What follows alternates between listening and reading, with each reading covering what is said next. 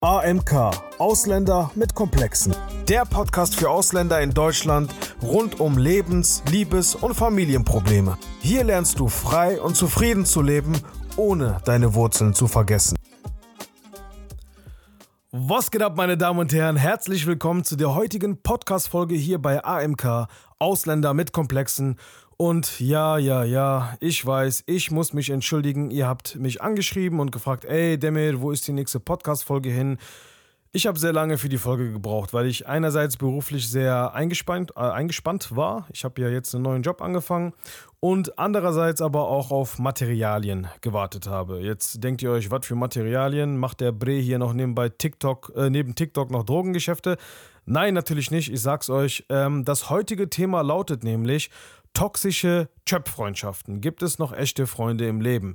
Und in äh, diesem Zuge heute ähm, habe ich meine Männers sprechen lassen und ich musste auf die Sprachnachrichten, die ich nachher einblenden werde, warten. Und deswegen hat es etwas äh, länger gedauert. Ich hoffe, ihr seht es mir nach. Das heutige Thema habe ich nicht ausgewählt, das habt ihr in meiner Insta-Story gewählt. Und tatsächlich kann ich auch verstehen, warum ihr das gewählt habt. Es ist nicht nur so, dass wir Ausländer extrem mit äh, Liebesbeziehungen strugglen, sondern auch mit freundschaftlichen Beziehungen. Vorab, jetzt werden äh, sich einige meiner deutschen Zuhörer vielleicht denken, hä, warum grenzt ihr uns aus? Wir haben doch auch solche Probleme und wir haben es auch schwer und so weiter und so fort. Und an dieser Stelle sei gesagt, ja, damit habt ihr recht, aber es geht mir nicht darum, jemanden auszugrenzen, sondern es ist einfach so, dass wir Ausländer durch die Art und Weise, wie wir sozialisiert wurden, ein anderes Verhältnis von Freundschaft aufweisen können. Und äh, da werde ich aber auch nachher etwas auf die Unterschiede eingehen, dann versteht ihr vielleicht besser, was ich meine. Ich muss aber auch fairerweise sagen, dass es auch Deutsche gibt, die ähnlich wie wir sozialisiert wurden, sei es durch die eigene Familie oder aber auch durch einen ausländischen Freundeskreis zum Beispiel. Naja, ne, wie auch immer. Zurück dazu, dass es mich nicht wundert, dass ihr ähm, ausgerechnet dieses Thema ausgewählt habt. Denn was mir aufgefallen ist, ist, dass in der heutigen Zeit viele Leute entweder in Freundschaften stecken, die absolut giftig sind, Hauptsache sie hängen mit jemandem ab, gar keine Freunde haben oder den Freundeskreis ständig wechseln, den Kreis massivst eingrenzen, unrealistische Erwartungen von einer Freundschaft haben und so weiter und so fort. Also zusammengefasst, da ist einfach wenig Stabilität drin und irgendwie spiegeln ja deine freundschaftlichen Beziehungen deine Beziehung zu dir selber wieder. Und deswegen ist es wichtig, sich mit sich selber auseinanderzusetzen, um coole, stabile Freundschaften zu haben. Und genau das ist mein Anspruch für heute. Ähm, nach dem Podcast machst du dir Gedanken über dich selber und findest die Freunde, die dir gut tun. So, aber nicht lang schnacken, los geht's, Kanacken. Haha, ich schwöre, der war so schlecht. Egal, scheiß drauf. Äh, lass uns direkt mal loslegen. Wir sprechen heute über folgende Themen. Also, das allererste, ihr kennt es, ich spreche mal über meine eigenen Erfahrungen. Wir starten, äh, nee, Spaß, Quatsch. Wir starten heute mit Umfragen aus meiner Insta-Story, die werde ich gleich vorlesen. Und dann gehen wir in meine persönliche Geschichte ähm, und dann vor allem auf den Aspekt, wie Erziehung beziehungsweise ja, wie Erziehung und Kindheits- und Jugenderfahrung meine Freundschaften geprägt haben. Dann gehen wir zum nächsten Punkt über und sprechen darüber, warum äh, so viele Leute heute keine Freunde mehr haben. Ne? Ähm, und wann Freundschaften wirklich toxisch sind und wann wir da raus sollten. Und zum vierten, also als äh, viertes, sprechen wir darüber, ähm, ja, wir sprechen über meine Freunde, meine Haramis, mit denen ich seit über 15 Jahren äh, schon befreundet bin und über das Geheimnis unserer langen Freundschaft. Und äh, in diesem Zuge lasse ich meine Freunde sprechen, ich habe sie gerade eben schon äh, erwähnt. Und zu guter Letzt sprechen wir über ein sehr hitziges Thema, ein sehr spiciges Thema. Und zwar können Männer und Frauen befreundet sein. Ihr kennt das aus TikTok äh, oder generell aus Social Media. Die Leute rasten ja richtig aus. Und äh, ich hoffe, ich kann so ein bisschen Klarheit bringen, beziehungsweise ich lege einfach nur meinen Standpunkt da. So, lass uns direkt mal anfangen mit den Stats. Ich habe gefragt, habt ihr mehr als drei gute Freunde? 68% der Leute haben gesagt, nein, ich habe nicht mehr als drei gute Freunde. Und 32% haben gesagt, ja, ich habe mehr als drei gute Freunde. Hat mich ein bisschen gewundert, weil ich immer davon ausgegangen bin, dass die Leute irgendwie ja so Freundeskreise haben wie ich auch. Ähm, einerseits traurig zu hören, auf der anderen Seite natürlich, man braucht jetzt nicht unendlich gute Freunde. Alleine ein guter Freund oder Freundin ist schon eine Menge wert. Die nächste Frage, die ich gestellt habe, ist: Findet ihr, dass heutzutage oder dass es heutzutage schwer ist, gute Freunde zu finden? Und 87% der Menschen haben gesagt ja und 13% der Menschen haben gesagt nein. Und was mir dabei aufgefallen ist, ich habe mal geguckt, welche Leute das waren. Ich kenne ja einige der Leute, sage ich mal so. Ähm, und mir ist aufgefallen, dass die 13%, die gesagt haben, nein, das ist überhaupt nicht schwer, das sind eher so ältere Leute. Was meine ich mit älter? Äh, dazu zähle ich mich auch mit meinen 31 Jahren. Ich meine so Leute, die, keine Ahnung, so 27, 28 aufwärts. Und alle anderen waren so eher unter 25, die gesagt haben, ja, es ist mega, mega schwer. Dann die nächste Frage, die ich äh, gestellt habe, war, welche drei Eigenschaften zeichnen für dich, ähm, ja, einen guten Freund aus? Und da gab es eine sehr, sehr schlaue junge Dame, die hat eine Eigenschaft genannt, aber es war Loyalität. Ähm, das war so der, äh, der meistgenannteste sag mal schnell, der meistgenannteste Faktor. Und dann natürlich so Sachen wie Ehrlichkeit, Hilfsbereitschaft, Verlässlichkeit, Offenheit. Ne? Also da hat es gar keine großen Unterschiede gegeben. Da haben sich die Leute nicht viel genommen bei dieser Frage. Die nächste Frage war, und da gehen wir auch ja am Ende auch drauf ein, können Männer und Frauen miteinander befreundet sein? Und das ist sehr, sehr interessant, weil das war nur ganz knapp. 49% der Leute haben gesagt, ja, die können befreundet sein. Und 51% der Menschen haben gesagt, nein, die können nicht miteinander befreundet sein. Und dann habe ich die Frage gestellt, wenn eine Freundschaft zwischen Mann und Frau scheitert, ist es hauptsächlich wegen entweder dem Mann oder der Frau. Und das ist auch interessant. Da haben die Leute gesagt, 61% ist es wegen dem Mann und 39% da haben die gesagt, es ist wegen der Frau. Und äh, ja, ihr hört am Ende dazu meine Meinung, aber ich fand es sehr, sehr interessant. Dann ähm, habe ich die Frage gestellt, welche Freundschaften sind langanhaltender? Männerfreundschaften oder Frauenfreundschaften? Und da haben 87% der Menschen gesagt, äh, Männerfreundschaften sind stabiler und langanhaltender und Frauenfreundschaften, da, das, da haben nur 13% gesagt, ähm, dass sie langanhaltender und stabiler sind. Aber ja, legen wir mal mit meiner persönlichen Geschichte los. Ich bin äh, bis zu meinem sechsten Lebensjahr ohne Bruder aufgewachsen. Das war eine sehr einsame Zeit. Zusätzlich dazu sind wir erst äh, 1992 nach Deutschland gekommen. Sprich, ich war gerade einmal vier Jahre in Deutschland. Wir haben in so einem Asylantenheim gelebt und ich hatte nicht besonders viele Freunde. Jetzt stellt ihr euch vielleicht vor, das war so eine große Turnhalle, in der wir gelebt haben oder sowas, wie die Leute, die jetzt hier aus Syrien geflüchtet sind und dann so Turnhallen gezogen sind. Nein, so war es nicht. Es war ein ganz, eine ganz normale Wohnung in einem ganz normalen Mehrfamilienhaus, war so ein Vierparteienhaus. Und ähm, ja, da waren einfach nicht so viele Kinder. Und nur einer von denen, der irgendwie in meinem Alter war, aber ich wurde ziemlich oft von ihm geärgert und den anderen Kindern auch, die da waren. Deswegen habe ich mich eher zurückgezogen. Ich war auch so ein Typ, der, wenn er geärgert von ihm, Mama, Mama, also wirklich komplett bekloppt hatte ich nicht so viel Lust drauf damals. Zusätzlich dazu, ihr kennt es, die Eltern sind am Ackern, machen, tun, wie sonst was, arbeiten gehen, Geld in die Heimat schicken, Familienprobleme, Eheprobleme, Geldprobleme, alles hat sich gehäuft. Alles sehr, sehr wichtige Aspekte, um die sich meine Eltern damals äh, natürlich kümmern mussten. Aber man ist, was die emotionalen Bedürfnisse anbelangt, zurückgelassen worden. Und wenn es keine Freunde gab oder andere Personen, die das irgendwie kompensieren konnten, dann wurde es natürlich einsam. Irgendwann kam dann aber mein Bruder auf die Welt. Ich habe mich sehr gefreut, weil ich dachte, boah, das wird die Person, mit der ich endlich alles erleben kann.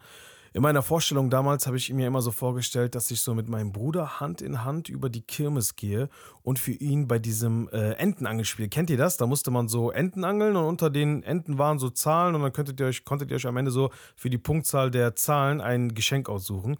Nee, ist auf jeden Fall, ich wollte für meinen Bruder immer so ein, so ein Kuscheltier gewinnen, so Bromance-mäßig, ihr wisst schon, mich, also richtig äh, melancholisch dachte ich mir, boah, ich tue alles für meinen Bruder. Naja, da kam der Stinker auf die Welt und ich habe gemerkt, oh, ich kann gar nichts mit dem anfangen, der ist äh, zu jung. Und mein Bruder war leider eine Frühgeburt und wurde mit einem Loch im Herzen geboren, was Gott sei Dank wieder, wieder zu ist. Aber dadurch hat er natürlich mehr Aufmerksamkeit von meinen Eltern bekommen. Ist ja auch normal. Aber das habe ich als Kind einfach nicht gecheckt. Ich wurde ähm, eifersüchtig, weil ich, weil ich keine Aufmerksamkeit bekommen habe. Und weil ja meine Eltern sowieso immer viel arbeiten waren. Ne? Also es gab einfach sehr, sehr wenig Quality Time für mich selber. So, deswegen hatte ich einerseits ein Verlangen nach äh, gleichaltrigen Spielpartnern, weil ich sie einfach nicht hatte, so wie jedes Kind natürlich auch. Aber auf der anderen Seite war ich auf der Suche nach dieser einen Person, diesem einen Freund, diesem einen Compadre, der mir das Gefühl gibt und vielleicht sogar, ja, der mir durch diese Freundschaft das, das gibt, was ich, äh, ja, was ich mir, was mir immer gefehlt hat. Äh, also Liebe, aufgefangen zu werden, akzeptiert zu werden, ge gewertschätzt zu werden, all diese ganzen Sachen. Zusätzlich dazu können wir ja auch das Bild einer Freundschaft von unseren Eltern übernehmen. Ne? Das sei an dieser Stelle erwähnt. Äh, ihr kennt sicherlich solche Sätze, meistens von ausländischen Vätern, die sagen dann äh, sowas wie, ach, Freunde, am Ende guckt doch jeder sowieso auf seinen Arsch. Oder die sagen so Sachen wie, wenn die verheiratet sind, guckt keiner mehr auf die Freunde. Achte auf dich, achte nicht auf Freunde. Also die haben ein sehr, sehr komisches Mindset, was, äh, was Freunde angeht, viele Eltern. Oder viele unserer Mütter beispielsweise, die absolut gar keine Freunde haben und nur mit der Familie sind und komplett traurig und depressiv zu Hause hocken, es sich aber nicht eingestehen wollen, äh, dass auch sie natürlich Freundinnen brauchen. Ne? Und irgendwo übernimmt man das natürlich auch von zu Hause mit. Ist natürlich jetzt nicht für alle Familien so, aber bei sehr, sehr vielen ausländischen Familien ist es so. Also können wir schon mal festhalten, viele unserer ausländischen Eltern haben einfach sehr viele negative Erfahrungen mit Freunden gesammelt und übertragen das natürlich auch irgendwo auf uns. Ne? Und genau solche Sätze habe ich halt auch gehört. Und deswegen war ich immer so im Zwiespalt zwischen, ich brauche Freunde unbedingt, aber Freundschaften halten ja eh nicht ewig. Das war immer so dieser mentale Zwiespalt, den ich hatte. Und bevor ich jetzt weiter erzähle, eine Sache, die ihr euch auf jeden Fall merken müsst, weil es später für, ähm, ja, für einen life-changing Moment gesorgt hat. Es gibt ein Muster, das sich mein ganzes Leben lang durchgezogen hat. Ich habe als Kind äh, dann natürlich irgendwann Freunde gefunden, ne? als wir umgezogen sind und ich in die Schule gekommen bin und so weiter und so fort. Ich habe im alten Haus mich mit so einem Jungen angefreundet. Irgendwann ist ein Dritter dazugekommen. Wir haben gespielt, dies, das, alles cool. Und irgendwann sind die aber ein Zweierteam geworden und ich wurde außen vor gelassen. Ich war extrem traurig. In der Grundschule genau dasselbe. Ich habe einen besten Freund gehabt, ein Dritter kommt hinzu, wir spielen zu dritt. Aus dem Dreierteam wurde ein Zweierteam, ich wurde wieder außen vor gelassen. Realschule genau dasselbe. Ich hatte einen besten Freund und da schon wieder, jemand kommt in die Gruppe, chillt mit uns, die beiden verstehen sich bes äh, besser und ich wurde dann äh, wieder, sage ich mal, außen vor gelassen und das hat sich wirklich, das hat mich wirklich extrem gehittet zu diesem Zeitpunkt. Hat wehgetan, was soll ich sagen, ne? War äh, komische Situation auf jeden Fall. Was aber anders war dieses Mal, zu dem Zeitpunkt, ich habe parallel natürlich mehrere Freundschaften aufgebaut. Zusätzlich gehörte ich jetzt zu den beliebteren, sage ich jetzt mal. Deswegen hatte ich es nicht schwer, neue Leute zu finden oder neue Freunde zu finden. Und so in der siebten Klasse rum habe ich meine meinen heutigen Freundeskreis kennengelernt. Das war das erste Mal, dass ich auch mit Ausländern so richtig befreundet war. Ich war vorher nur mit Deutschen unterwegs. Und an dieser Stelle kleine Mini-Story-Time, damit ihr versteht, warum ich da so Unterschiede mache. Es gibt einfach Unterschiede zwischen Freundschaften mit Ausländern und Deutschen.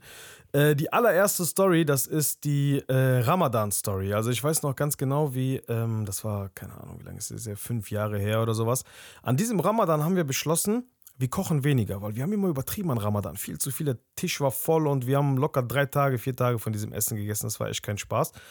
Und zufälligerweise, genau an diesem Ramadan, habe ich spontan einen Freund mitgebracht, äh, einen deutschen Freund. Und ähm, natürlich kann er bei uns essen, ist gar kein Problem und so weiter. Wir sitzen am Tisch, aber war halt wenig Essen. Meine Mutter hat auch nicht damit gerechnet, weil, wie gesagt, wir haben aktiv jetzt gesagt, wir kochen weniger. Wir sitzen an dem Tisch, es war nicht viel da, aber man teilt natürlich an Ramadan. Dieser Freund, der guckt so, hm, boah, lecker, mach ich ein bisschen hiervon, ein bisschen davon. Bruder, nimm, dachte ich mir, nimm. Ne? Der macht den Teller so richtig voll. Und da war nur noch sehr, sehr wenig für uns alle. Und wenn ich sage für uns alle, meine ich für mich, für meine zwei Brüder, für meinen Vater und für meine Mutter. Der guckt mich so an, sagt er so, Bruder, was wollt ihr denn essen? Ich dachte mir so, boah, ich fall aus allen Wolken, Alter. Was zur Hölle? Das hat er jetzt nicht gesagt. Ich dachte mir so, ist wenigstens, aber sag nicht diesen Spruch. Also mega, mega cringe. Und an dieser Stelle muss ich auch fairerweise sagen, ich habe mit der Freundin von einem meiner Bros gesprochen. Und äh, sie meinte, sie ist Deutsche und sie meinte, ey, das ist nicht Deutsch, das ist einfach nur unhöflich. Ne? Und bei diesem Punkt kann ich ihr wahrscheinlich auch tatsächlich recht geben. Aber ich habe sowas halt noch nie von einem Ausländer erlebt. Zweite Mini-Story. Ich habe bei einem meiner besten Freunde damals, der auch Deutscher war, übernachtet und wir haben so einen coolen Tag miteinander verbracht, dies, das, bla bla. Und dann hat der abends mit seiner Familie telefoniert. Also der hat so im Keller gewohnt, die Familie war einfach oben drüber. Und dann meinte der so irgendwann, ich habe gar nicht so zugehört, meinte so, ja warte, ich frag mal kurz. Der dreht sich so zu mir und sagt so, hör mal, Demir, wie viel äh, Brötchen möchtest du denn morgens früh essen? Ich so, was? Ja, damit wir das planen können für morgen und so. Ich so, Bro, keine Ahnung, wie viel Brötchen ich essen will. Ich plan das doch nicht und so. Naja, sag mal, meine Mutter ist jetzt dran. Ich so, ach du Scheiße, Digga, ich habe das nicht mal ganz gesehen, ne?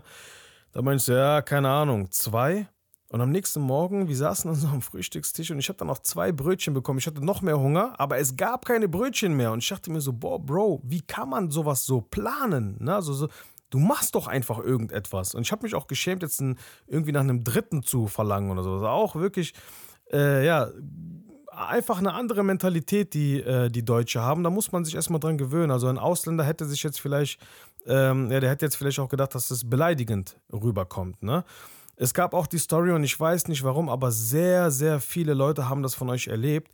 Ihr seid bei einem deutschen Freund zu Hause, es gibt was zu essen, die Mutter kommt rein und schickt euch einfach nach Hause. Auch das habe ich selber erlebt. Ich dachte, ich bin der Einzige, aber ich war schockiert, als ich mal ein TikTok-Video gemacht habe, wo die Leute gesagt haben, also wie viele Leute erzählt haben, dass es ihnen auch passiert ist. Ich dachte mir so, boah, Alter, das kann doch nicht normal sein. Auch da ist einfach der Umgang in der Freundschaft, sage ich mal, zwischen Deutschen und Ausländern anders einfach diese kulturellen Unterschiede, die haben natürlich, machen jetzt bei der, bei der Art und Weise, wie man eine Freundschaft pflegt, keinen Stopp. Aber was ich auch an dieser Stelle sagen muss, deutsche Freunde haben auch natürlich viele positive Seiten, bevor jetzt die Leute sagen, oh, der hatet nur. Beispielsweise, wenn sie euch ein Wort geben, dann stehen sie auch dazu. Also wenn die sagen, ich bin morgen um 15 Uhr da, die sind morgen um 15 Uhr da. Du fragst die nach Geld, ne, kannst du mir 15 Euro leihen, die geben dir diese 15 Euro. Wenn die sagen ja, dann geben sie dir das auch. Ne? Ein Ja ist ein Ja, ein Nein ist ein Nein. Es gibt gefühlt auch seltener linke Intrigen, zumindest meiner Erfahrung nach. Ne? Und wo man den Deutschen auch auf jeden Fall Hack geben muss, ist vor allem jetzt der jüngeren Generation, die interessieren sich extrem stark für andere Kulturen und die sind auch gerne Teil davon. Das finde ich wirklich mega, also richtig geil. Und ihr wisst alle, ähm, es gibt so diese Art von Deutschen, die sind so mit Ausländern aufgewachsen, ne? Und die haben unseren Humor, die haben unsere Wertevorstellung und zusätzlich loyal und ehrlich und all und ohne diese linken Intrigen, also all dieses, ich sag mal, diese deutschen Eigenschaften, die haben das Beste aus zwei Welten. Das sind wirklich die besten Leute, genau die, die liebe ich, ne? Also an alle Deutsche, die mit Ausländern groß geworden sind, wir lieben euch, bitte mehr von euch. Umgekehrt sind das aber äh, bei Ausländern, die ausschließlich jetzt mit Deutschen zum Beispiel aufgewachsen ist, äh, sind, ähm, die haben oft ein, ja, eine sehr starke Abneigung ihrer ursprünglich, ursprünglichen Kultur gegenüber. Deswegen hört man auch oft Ausländer sagen, dass die voll eingedeutscht sind. Und ich persönlich empfinde solche äh, Ausländer auch oft als, ja, sehr, wie soll ich sagen, sehr unauthentisch. Ne? Und meine persönliche Erfahrung ist einfach, dass wenn aus Ahmed Achim wird und aus Gisem Gisela, dann wirkt das Ganze immer sehr auf Krampf und künstlich und wie gesagt unauthentisch. Aber nicht, weil man sich jetzt nicht integrieren soll, sondern wie, ähm, ja, wie jetzt vielleicht einige denken, sondern weil komplette Aspekte der Identität einfach verdrängt werden und das gefällt mir nicht. Ne? Ist aber auch nur meine persönliche Meinung. So, aber kommen wir zurück zu der ursprünglichen Geschichte. Ich habe euch ja gerade eben erzählt, ähm, dass es dieses wiederkehrende Muster gab, das sich so meine komplette Kindheit und meine Jugendzeit durchgezogen hat. Der Höhepunkt war in meiner heutigen Freundesgruppe, mit der ich nun seit über 15 Jahren befreundet bin. Also meine aller, allerbesten Freunde sozusagen. Eine Person in dieser Gruppe, mit ihm war ich am engsten. Wir haben alle unsere Sorgen geteilt. Wir haben zusammen geträumt. Wir haben zusammen Dinge erlebt. Wir haben unsere Ängste geteilt. Zu einem Zeitpunkt im Leben, wo er nicht viel Geld hatte und ich auch, und auch ich nicht viel Geld hatte, haben wir zusammen Dinge geplant, die nicht gut waren, um an Geld zu kommen, um unsere Familien zu unterstützen. Ne? Wir haben es geplant, wir wollten es durchziehen, wir haben es dann ansatzweise gemacht, aber kurz vorher haben wir aufgehört. Also zum Glück haben wir diese Sache nicht komplett durchgezogen. Es war kompletter Bullshit, aber ich wollte euch damit nur sagen, dass wir sehr, sehr eng waren mit dieser Person. Und mit Anfang 20, ich hatte kein Geld, kein Auto, ein kaputtes Handy, relativ frisch getrennt von meiner äh, Jugendliebe damals. Mir ging es sehr, sehr ekelhaft und er hat mir zum Geburtstag ein Schoko-Handy geschenkt, ein Spielzeugauto und einen schwarzen Taekwondo-Gürtel, weil ich habe damals Kampfsport und so gemacht. Und meinte, es ist zwar nichts Echtes, aber ein kleiner Ansporn, dass du all diese Dinge im Leben schaffst und ich glaube an dich. Und das war einfach eine sehr, sehr enge Bindung zwischen mir und ihm. Also einfach ein Bruder, Bruder. Jahre später, er war zusammen mit seiner heutigen Frau und ich mit meiner damaligen, äh, also mit ihrer damaligen besten Freundin. Ihr kennt sie von der Geschichte von, äh, wo ich auf ein Feld gelockt wurde und zwei Türken und ein Albaner da mit Schlagstöcken auf mich gewartet haben. das war auf jeden Fall diese, diese Frau. Ähm, er hat mir eine Sache erzählt, die ihn betrifft. Und ich persönlich fand jetzt diese Sache nicht schlimm. Und ich habe im Nachhinein mit meiner Ex-Freundin darüber gesprochen, weil wie gesagt, ich habe mir einfach gedacht, so, ähm, ja, wenn jetzt jemand darüber mit mir spricht, also wenn er jetzt darüber mit seiner Freundin gesprochen hätte, wenn ich es ihm erzählt hätte, hätte dann fände ich es einfach nicht äh, schlimm. Ich weiß sogar noch, wie ich mir so diese Gedanken gemacht habe, bevor ich überhaupt mit ihr darüber gesprochen habe. Meine Ex-Freundin geht zu seiner Frau, also jetzigen Frau, und macht dieses Thema so unterschwellig bei der auf hat sich aber irgendwie verplappert, in Anführungszeichen, sage ich mal, sodass seine Frau wusste, dass meine Ex es wiederum weiß und dass ich halt mit ihr gesprochen habe.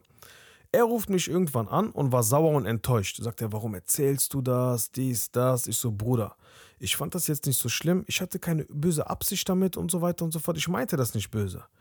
Ich gehe zu meiner Ex und spreche sie darauf an und sie meinte, sie hat gar nichts gesagt. Dann haben wir uns zu viert getroffen und wir haben versucht, dieses Missverständnis irgendwie zu klären und sowas. Ich wusste aber, dass sie gelogen hat. Ähm, sie hatte es gesagt, aber sie hat es verneint und so weiter. Ne? Ich, wie gesagt, ich habe gemerkt, dass es eine Lüge ist. Jeder hat gemerkt, dass es eine Lüge ist. Aber ich habe so aus Loyalität habe ich sie halt irgendwie gedeckt. Wochen vergehen und er ruft mich, äh, ruft mich nicht mehr an. Er meldet sich nicht, ähm, wir treffen uns nicht mehr, er meidet den Kontakt. Jeder Versuch mit ihm darüber zu reden hat absolut nichts gebracht. Er war einfach zu enttäuscht. Das wiederum hat mich sehr, sehr enttäuscht und traurig gemacht. Ich war mit ihm einfach sehr, sehr eng. Ich wollte meinen besten Freund wieder haben, habe ich mir zu dem Zeitpunkt gedacht. Ne? Zu diesem Zeitpunkt kommt Freund Nummer zwei, auch aus der Freundesgruppe äh, und fragt mich, äh, beziehungsweise die beiden waren auch zu dem Zeitpunkt sehr, sehr eng miteinander. Ne? Also immer im Hinterkopf behalten diese eine Story. Ich hatte meinen besten Freund und er war aber auch schon äh, immer mit dabei. Ne? Und wir waren auch oft zu dritt unterwegs.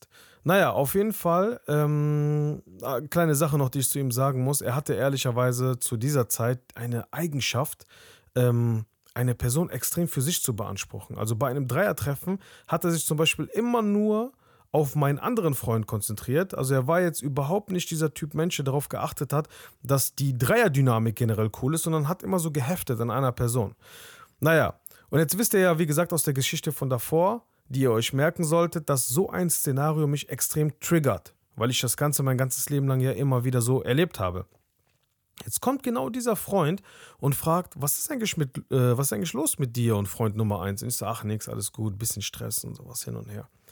Dann sagt er so zu mir, sag doch einfach, wir sind doch unter uns, wir sind doch Freunde. Und er hatte, äh, er hatte recht mit der Sache, die er gesagt hat, weil wir erzählen uns untereinander, also untereinander alles. Wir sind einfach so sechs enge Freunde, ne? Und außerdem hat mich das sehr, sehr bedrückt und abgefuckt und traurig gemacht. Und ich brauchte einfach jemanden zu reden, weil ich brauchte jemanden, der mir einen Ratschlag gibt, ne? der mir sagt, okay, mach so und so, damit ihr das wieder hinkriegt. Und ich habe natürlich, das ist ja mein Freund, ich habe ihm ja vertraut in diesem Moment. Ich erzähle ihm das so, ne? Und er sagt zu mir, ja, wird schon, dies, das und so weiter. Und äh, gut, dann haben sich halt unsere Wege getrennt und so weiter. Ein, zwei Wochen später bekomme ich einen Anruf von Freund Nummer eins. Sagt er so zu mir, hör mal, Hast du das eigentlich noch jemand anderes erzählt? Ich konnte mich in diesem Moment nicht erinnern. Ne? Also, dass ich das irgendwie ihm, also dass ich das irgendeiner Person jetzt erzählt habe. Und dann meinte ich so, nein, wie kommst du drauf?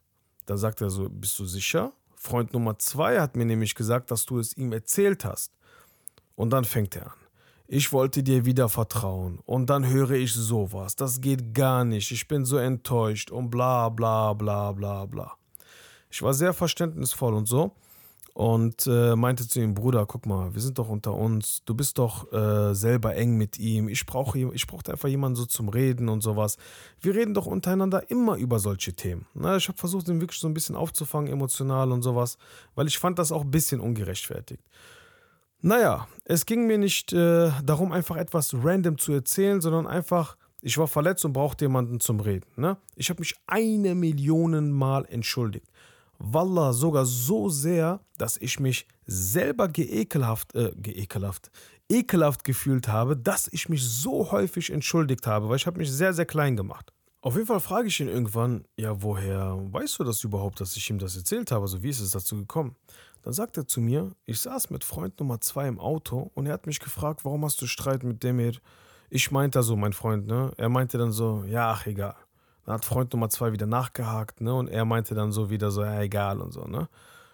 Und irgendwann sagt Freund Nummer zwei, ja, aber ich weiß, warum ihr Streit habt. Er hat mir das erzählt.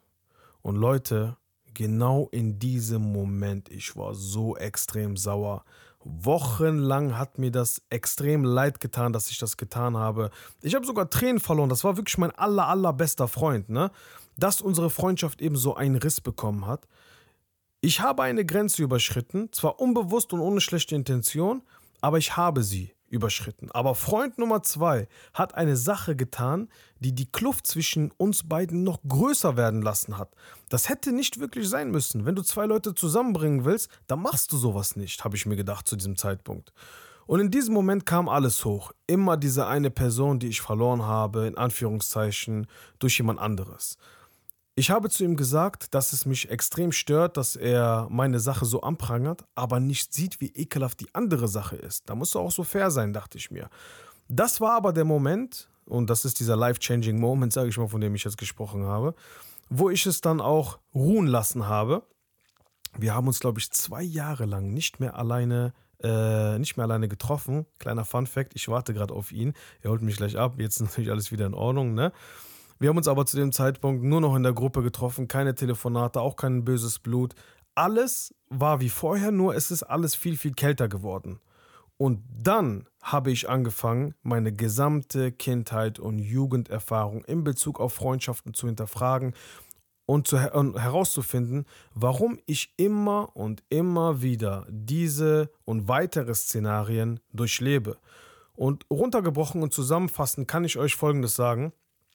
Je gesünder euer Verhältnis zu euch selber ist, je reiner ihr mit euch, äh, äh, ihr mit euch selber seid, je mehr ihr euch von der Vorstellung löst, dass Freunde seelische Lücken stopfen sollen, für die ihr alleine verantwortlich seid, desto gesünder und besser werden eure freundschaftlichen Beziehungen. So, und jetzt werden vielleicht einige sagen, was Freund Nummer zwei gemacht hat, war überhaupt nicht in Ordnung. Wie kannst du mit so einer Person noch sein und so weiter? Ganz einfach. Ich habe selber auch mal Sachen gemacht, die nicht in Ordnung waren. Und jeder einzelne von meinen Jungs hat auch mal Sachen gemacht, die nicht in Ordnung waren. Und diese Freundschaft, die wir heute seit über 15 Jahren pflegen, hat unter anderem überlebt, weil wir verzeihen, nicht nachtragend sind, Fehler einsehen, uns immer zum Positiven verändern. Wir verzeihen uns ständig gegenseitig. Also es ist krass. Wir haben so viele Sachen schon erlebt und wir haben uns immer und immer wieder verziehen.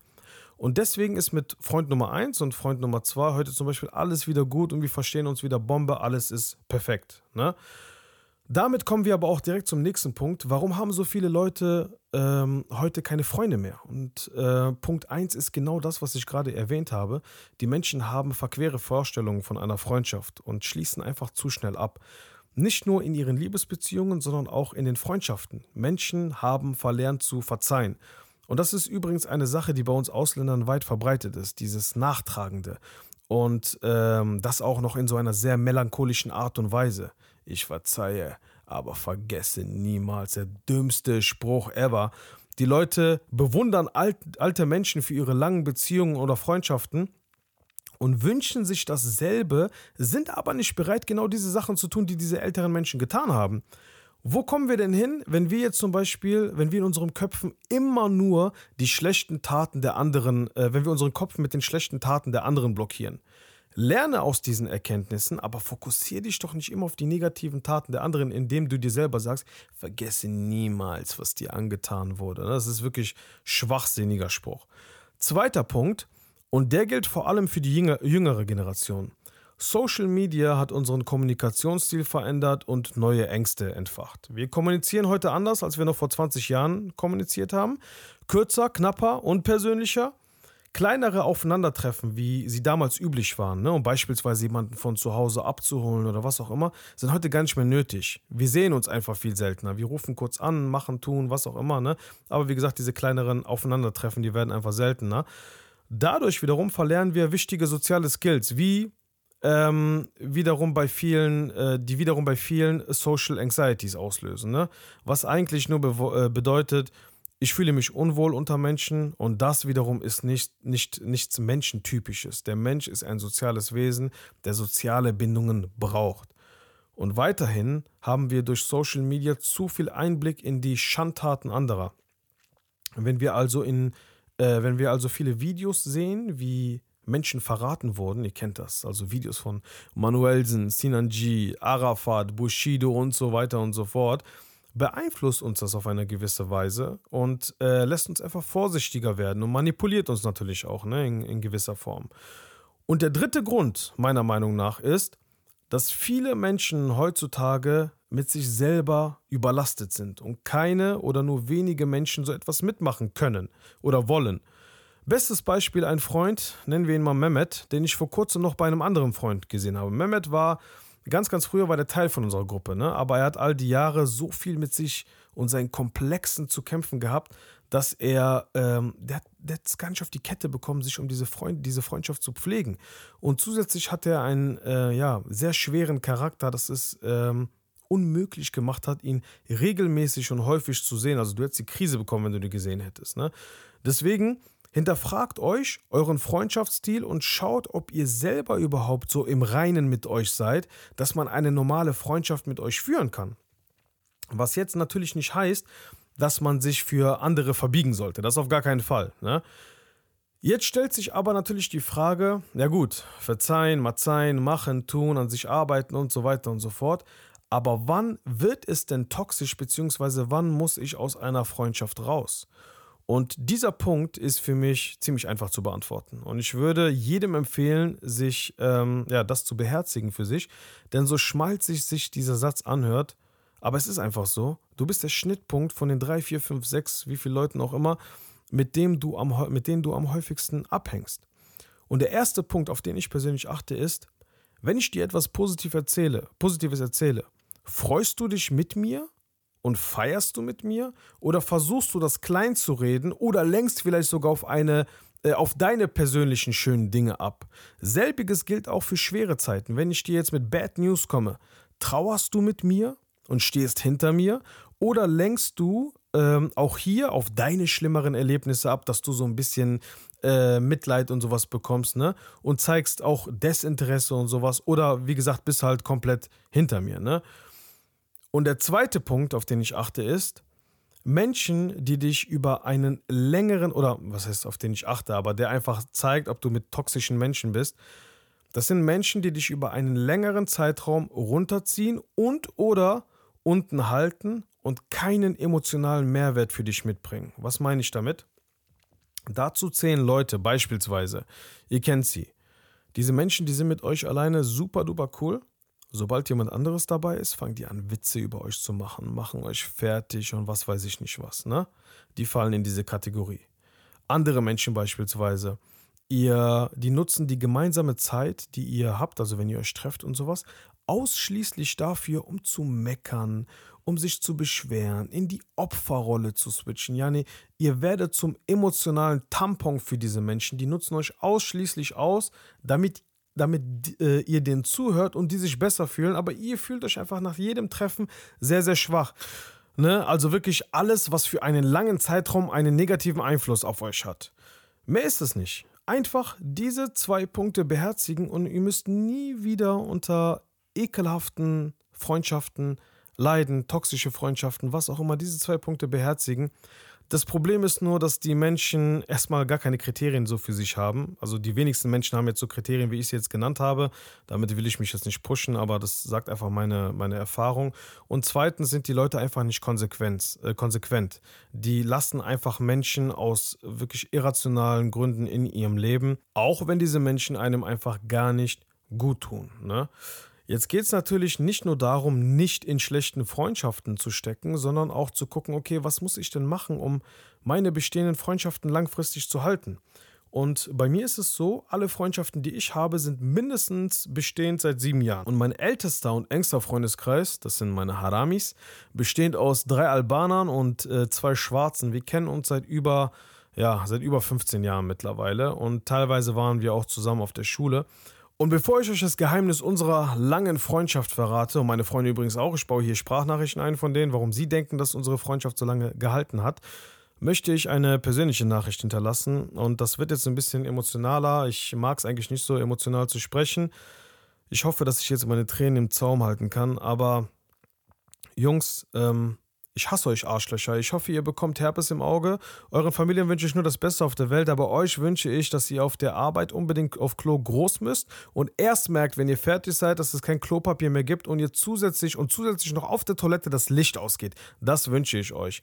Aber ich liebe euch auch ein bisschen und ich bin dankbar, dass wir über 15 Jahre lang so lange äh, zusammengehalten haben, sei es als unser Bruder Krebs hatte und wir hinter ihm standen, sei es als der Vater von der Frau von unserem Bruder gestorben ist und wir hinter ihm standen, sei es in Stressereien, die wir hatten und wir hintereinander standen und niemals abgehauen sind, sei es in all unseren Abschlüssen, Erfolgen und Glücksmomenten, äh, Glücksmomente, die wir so gefeiert haben, als seien es unsere eigenen, sei es, als zwei unserer Brüder im mexikanischen Knast waren oder ein anderer Bruder die Toilette überschwemmt hat und die ganze Wohnung nach Kacke gestunken hat, oder aber ein anderer Bruder herausgefunden, dass er ein deutliches Al Alkoholproblem hat und mit seinen knapp 1,90 Meter und breiten Oberarm Bälle wirft wie ein Schulmädchen bei den Bundesjugendspielen. Oder aber ein anderer Bruder, der in einer scharfen Autobahnkurve, wo 60 erlaubt waren, mit seinem Ford Galaxy 6 Kanacken im Auto äh, und nagelneuem Führerschein mit 120 km/h reingefahren ist und fast alle umgebracht hat. Dieser Bruder war übrigens ich. Vielleicht sollte ich mal eine Folge machen mit den Jungs, wo wir alle unsere Geschichten erzählen. Das wird extremer Lachkick. Aber ich fange direkt mal an, warum ich denke, dass wir so lange befreundet sind. Ich denke, dass wir so lange befreundet sind, weil wir am Ende des Tages alles vergessen und immer weitermachen. Wir sind alle sehr unterschiedlich, aber gleich in unserem Wert und es gab immer den Freiraum, sich selber auszuleben, ohne verurteilt zu werden. Und zusätzlich pflegen wir unsere Freundschaft aktiv mit einem wöchentlichen fixen Treffen, was wir mittwochs immer haben, weil wir sind alle sehr, sehr eingespannt äh, beruflich und wir kommen sonst nicht dazu, uns zu treffen. Deswegen jeden Mittwoch ist bei uns äh, Stammi, also Stammtisch, ne? Und da treffen wir uns einfach. Und äh, ja, jetzt meine Jungs, ich lasse die Nachrichten einfach hintereinander abspielen. Jo, Bruder, was geht ab? Was geht ab? Ähm, ja, Mann, was macht unsere Freundschaft besonders? Ich denke auf jeden Fall, äh, ein wichtiger Punkt ist, dass wir alle mit dem Herzen dabei sind in dieser Freundschaft. Und wir sind auch wirklich so füreinander da. Und wenn es einem schlecht geht und man kriegt eine schlechte Nachricht von einem, dann ist auch der ganze eigene Tag schlecht. Dann denkt man darüber nach. Wie kann ich meinem Bro helfen? Wie können wir unserem Bro helfen? Wenn man von einem eine gute Nachricht erhält, dann ist man auch selber richtig happy. Also man spürt richtig, diese Freundschaft ist eine Herzensangelegenheit. Meiner Meinung nach hat die Freundschaft von uns so lange gehalten, weil sich keiner zu schade war, etwas für die Freundschaft zu tun. Ein Beispiel dafür ist zum Beispiel, dass sich jeder die Zeit einräumt, in regelmäßigen Abständen sich mit Freunden zu treffen, sich über die neuesten Ereignissen, Geschehnissen ähm, auszutauschen. Also, warum unsere Freundschaft seit 15 Jahren anhält, ist eigentlich kein Geheimnis. Es gibt dafür kein Rezept. Wir halten uns einfach nie alle dran. Es ist Ehrlichkeit, Zuverlässigkeit, Hilfsbereitschaft. Hi. Hier meine Tipps, wie Freundschaften über 15 Jahre halten können. Also ich sehe eigentlich bei Freundschaften drei Schwierigkeiten, warum die auseinandergehen könnten. Das eine ist, dass man sich als Individuum einfach anders entwickelt. Das heißt, man entwickelt sich auseinander, dass man füreinander keine Zeit hat oder dass man streitet. So, und ähm, um das erste Problem zu umgehen, würde ich sagen, man lässt einfach seinen Freund oder seine Freundesgruppe stetig an seinem Leben teilhaben. Auch wenn das jetzt ein anderer Weg ist, als die anderen den gehen. Und ähm, ist sozusagen, integriert diesen Menschen einfach in seinem eigenen Leben, sodass er ein Bestandteil wird, der stetig immer dabei ist. Für den Punkt, dass man keine Zeit füreinander hat, hatten wir ja damals, als wir hier vom Arbeitsleben standen, den Stammtisch eingeführt weil mit je älter man wird, desto mehr Aufgaben, Verantwortung bekommt man, desto, also das ganze Leben wird komplexer. Das heißt, äh, es wird auch schwieriger, die Freunde Also insbesondere, wenn man viele Freunde ist, wie bei uns, sechs Freunde, dass man einen Termin findet, wo alle können. Da hilft so ein Stammtisch eigentlich ganz gut. Da, da fragt auch keiner mehr, wann man sich trifft oder warum man sich trifft. Und der dritte Punkt ist, dass man sich halt streitet. Und ähm, hier kann ich eigentlich nur sagen, wie es halt bei Jungs so typisch, typisch ist, dass man die Probleme einfach direkt und knackig anspricht und ähm, nicht so viel Zeit vergehen lässt. Ansonsten erkaltet so die Freundschaft und dann hat man auch keinen Bock aufeinander. Ja, Bruder, was geht ab? Warum unsere Freundschaft so lange hält? Gute Frage, bruh. Machen wir nächste Frage. Nee, ähm, Spaß beiseite. Ähm, ich glaube, es liegt daran, dass wir, dass wir viel miteinander kommunizieren oder kommuniziert haben, auch in der Vergangenheit, vor allem in den jungen Jahren ist es sehr wichtig, dass man miteinander spricht. Ich glaube, wir können alle, jeder einzelne von uns, äh, wenn wir in der Gruppe, in der Gemeinschaft sind, können wir extrem gut abschalten, alles vergessen. Wir haben sehr viel Spaß miteinander, wir lachen sehr viel, wir können zuhören und ich glaube, was auch ziemlich nice ist bei uns ist, wir sind halt nicht nachtragend. Ne? Wir, wir, wir, wir haken schnell Sachen ab und äh, schauen weiter und ich glaube, ja, das wäre so einer der Punkte. Ja, das waren meine Jungs und für alle, die es interessiert, die ersten beiden, das waren meine afrikanischen Bros. Also der eine kommt aus Kongo, der andere aus Benin und die letzten drei waren meine Shibtars. Wo sind meine Albaner? Kennt ihr diesen Meme? Ey, der ist so cringe, Alter, ich krieg die Krise. Naja, auf jeden Fall, liebe Leute, kommen wir zum letzten und zum spannendsten Punkt für viele Menschen da draußen. Gibt es Freundschaft zwischen Mann und Frau? Sehr heiß diskutiertes Thema auf Social, Social Media. Äh, wir sehen viele Videos von Männern und Frauen, die das niemals bei ihrem Partner akzeptieren würden, aber auch sehr viele Menschen, die gegen diese Ansicht schießen. Und bei vielen von uns Ausländern ist das nochmal ein spezielles Thema, weil wir einfach aus einem kulturellen Background heraus stammen, der diese Form der Freundschaft einfach nicht äh, supportet.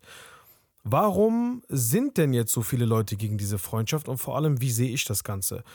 Warum das so viele Leute ähm, so kritisch sehen oder so dagegen sind, ist, glaube ich, ganz einfach zu beantworten. Diese Freundschaft oder eine Freundschaft zwischen Mann und Frau ähm, wird ja erst dann kritisch, wenn die, also die Leute, die halt miteinander befreundet sind, in eine Beziehung kommen. Ne? Weil dann fängt der andere Part, also der Partner des jeweilig, äh, des jeweilig anderen, fängt dann unsicher zu werden, ah, was denn, wenn jetzt da wirklich was ist, Anziehung, ah, war da vielleicht in der Vergangenheit etwas und so weiter und so fort. Das sind ja diese ganzen Gedanken, die man ja währenddessen hat. Viele Frauen schließen das für sich kategorisch aus, dass da irgendwie was passieren kann, außer Freundschaft und sowas. Die sagen dann, nee, ich sehe den wie ein Bruder und äh, der ist nicht so und das wird auch, da wird auch nie etwas sein und so weiter und so fort. Also können wir schon mal festhalten, der Grund für die Menschen, die dagegen sind, ist die Angst, dass zu viel Nähe, also Küssen, Kuscheln, Sex entstehen könnte. Was ist jetzt meine persönliche Meinung dazu? Meine persönliche Meinung ist folgende. Wenn mich jemand fragt, können Mann und Frau befreundet sein, dann sage ich ja. Aber es gibt eine Grundvoraussetzung. Diese Grundvoraussetzung ist folgende. Es darf absolut keine Anziehung zwischen den beiden vorherrschen. Absolut in keinster Weise 0,0 nada niente. Also beispielsweise, Mann ist schwul, Frau ist von mir aus hetero oder lesbisch, ja auch egal, ergo kann klappen. Oder aber umgekehrt, Frau lesbisch und der Mann ist schwul oder hetero, findet sie aber, wenn der hetero ist, absolut nicht anziehend, dann kann es ebenfalls klappen. Oder aber beispielsweise, beide sind als Kinder zusammen aufgewachsen wie Geschwister, sehr, sehr eng und sind vielleicht sogar Milchgeschwister. Das gibt es ja oft bei Muslimen. Also wenn eine Mutter beispielsweise ihr eigenes Kind gestillt hat, ihren Sohn zum Beispiel, aber auch die Tochter einer anderen Frau auch gestillt hat, dann sind die islamisch gesehen wie Geschwister, dürfen nicht heiraten und sowas. Und wenn die dann zusätzlich noch aufgewachsen sind, dann gibt es einfach so eine mentale, äh, sag ich mal, Barriere. Ähm, und weil man den anderen einfach als Bruder und Schwester sieht. Ne? Das kann dann auch klappen, aber beide hetero kann und wird in den aller, allermeisten Fällen laut meiner Erfahrung zu einem Problem. Warum? Erstens, wenn man sehr eng miteinander ist, vielleicht auch mal allein in einem Raum chillt, tiefe Gespräche hat und es emotionaler wird, kann ganz schnell bei einem oder bei beiden aus der Nicht-Attraktivität Attraktivität entstehen und das unterschätzen sehr, sehr, sehr viele Menschen. Anziehung ist keine Sache, die, wenn sie nicht da ist, auch garantiert wegbleibt. Sie kann in verschiedenen Situationen wiederkommen. Ihr kennt das sehr, sehr häufig. Wie viele Leute gehen zum Beispiel mit ihren Nachbarn fremd oder sowas, weil, obwohl man sich nur ähm, Hallo im Treppenhaus sagt, Frauen und Männer, das kann passieren. Ähm, Und was mir persönlich, und das ist mir persönlich auch passiert, also jetzt nicht mit dem Nachbarn oder sowas, aber damals in der Uni, ich hatte eine sehr, sehr gute Freundin gehabt, die vergeben war. Wir haben damals für eine Klausurphase zusammen gelernt, wir saßen immer nebeneinander, Witze gemacht, dies, das, bla bla. Und irgendwann während dieser Zeit hat sie sich in mich verknallt. Blöde Situation. Sie hat dann auch mit ihrem Freund und sowas Schluss gemacht. Also wirklich total bekloppt. Zweiter Punkt. Viele und vor allem Männer sind nicht ehrlich bei dieser Sache. Sie wollen eine Frau haben und versuchen über die Freundschaftsschiene an diese Frau zu bekommen, wenn sie beispielsweise vorher einen Korb bekommen haben. Also die haben es versucht, die Frau hat gesagt, nee, ich sehe dich nur als Bruder, als Freund. Und dann sagt er, ja gut, dann bleibe ich halt mit dir befreundet und so, aber wollen weiterhin was von diesen Frauen. Und genau diese Sache habe ich bei einem Freund miterlebt. Äh, seine Freundin hatte einen besten Freund gehabt und irgendwann sie erzählt ihm, ja, hör mal zu, ich bin jetzt in einer Beziehung mit XY. Dann sagt er so, ja, aber ich wollte dir was sagen, ich liebe dich. Bro, wo kommt das auf einmal her, ne? Also wirklich absoluter Schwachsinn und solche Männer finde ich persönlich auch sowieso extrem schwach, weil die erstens nicht die Eier haben, die Frau richtig anzusprechen und zweitens diese linke Taktik von hinten ist ebenfalls sehr, sehr ekelhaft. Ich muss aber auch an dieser Stelle sagen, dass einige Frauen bei dieser Thematik viel zu naiv sind, beziehungsweise Viele wissen es, überspielen es aber einfach, weil sie eventuell andere Vorteile durch ihn haben, keine Ahnung, materielle Vorteile oder emotionale Vorteile oder was auch immer, oder in einer Situation sind, wo sie einfach dringend einen Typen oder soziale Kontakte brauchen und dann akzeptieren sie halt den Typen, von dem sie eigentlich nichts wollen, aber halt weiterhin mit ihm befreundet sind. Ne? So, wie ist das jetzt bei mir? Ich habe eine gute Freundin und zwar die Berfin. Berfin findet mich kacke, ich finde Berfin kacke aber wir verstehen uns sehr gut. Dennoch treffen wir uns nie in privaten Räumen. Immer halten wir einen gewissen Abstand zueinander und wir hören uns vielleicht alle zwei, drei Wochen telefonisch oder wir sehen uns ein bis zwei Monate, also alle ein bis zwei Monate einmal. Also alles sehr, sehr selten. Und was für uns beide auch auf jeden Fall klar ist, wenn unsere Partner etwas dagegen haben, dann ist die Sache mit ihr und mir direkt vorbei. Sie ist auch äh, glücklich vergeben mit einem sehr stabilen Bre namens Ennis. Und wenn Ennis jetzt beispielsweise sagen sollte, Ende aus Mickey Mouse, dann ist das so. Ne? Genauso wie wenn es jetzt meine Freundin oder Frau äh, sagen könnte, wenn ich jetzt vergeben wäre, dann wäre das auch aus. Jetzt sagen die Leute vielleicht, ja, aber ihr geht doch diese Maßnahmen ein, also muss da auf jeden Fall was sein zwischen euch, bla bla. Nein, da ist nichts. Wir handeln einfach nur bewusst und präventiv und wollen keine blöden Situationen entstehen lassen. Deswegen sind wir einfach so. Ne? Würde ich persönlich jetzt damit klarkommen, wenn meine Freundin einen besten Freund hat? Wenn er schwul ist, ja. Alles andere würde ich für mich nicht akzeptieren. Ich habe einfach zu viele Situationen gesehen, in denen die Konstellation schiefgegangen ist. Und diese Probleme will ich für mich und meine Beziehung nicht haben. Jetzt werden die Leute da, äh, denken so, hä, aber du hast du selber eine gute Freundin? Ja, aber auf sehr großen Abstand. Das habe ich in der Form noch nie bei irgendjemandem gesehen. Und außerdem, meine Frau kann Berfin kennenlernen und wenn es ihr nicht passt, dann äh, sagt meine Frau, hör mal zu, ich habe keinen Bock, dass du mit Berfin befreundet bist und dann entscheide ich mich natürlich für meine Frau, wie gerade eben auch erwähnt. Ne? Also ich gebe ihr diese, diese Option. Ich bin in vielen Punkten offen und reflektiert, aber in einigen Punkten, was meine Beziehung jetzt zum Beispiel angeht, da bin ich einfach gerne oldschool. Und ich habe sehr vieles ausprobiert mit meinen 31 Jahren und kann sagen, dass in gewissen Punkten oldschool sein definitiv Vorteile hat. Aber genug von mir. Ich werde jetzt hier auf Spotify eine kleine Umfrage starten, weil mich eure Meinung auf jeden Fall interessiert. Würdet ihr eine Beziehung mit einer Person eingehen, die darauf besteht, mit dem anderen Geschlecht befreundet zu sein? Schreibt mir das auf jeden Fall äh, rein, weil es würde mich wirklich mega interessieren. Das, ist, das gibt immer sehr, sehr hitzige Diskussionen. Und um auf die Themenfrage von Anfang an einzugehen, gibt es noch wahre Freundschaften? Ja, die gibt es. Und die findest du, wenn du Freundschaft mit dir selbst schließt. Denn dann bringst du wichtige Eigenschaften mit, wie beispielsweise Nachsichtigkeit, Empathie, Disziplin. Freundschaft ist wie Liebe, sich jeden Tag für diese Person zu entscheiden, die Verantwortung zu tragen, ob es schwer ist oder einfach ist, ob man Lust hat oder keine Lust hat. Freundschaft ist, die Früchte von diesem Baum essen zu dürfen, aber niemals vergessen, den Baum auch zu gießen, egal wie weit der Weg zur Wasserquelle ist. In diesem Sinne, liebe Leute, vielen Dank, dass ihr mir bei der heutigen Folge zugehört habt. Teilt gerne den Podcast mit euren Liebsten und für Feedback bin ich natürlich immer äh, über Instagram erreichbar und bin auch sehr, sehr dankbar dafür, egal ob positiv oder negativ. Ähm, euer Unterstrich Demir, da könnt ihr mich erreichen auf Instagram. Bis dann, passt auf euch auf, macht es gut.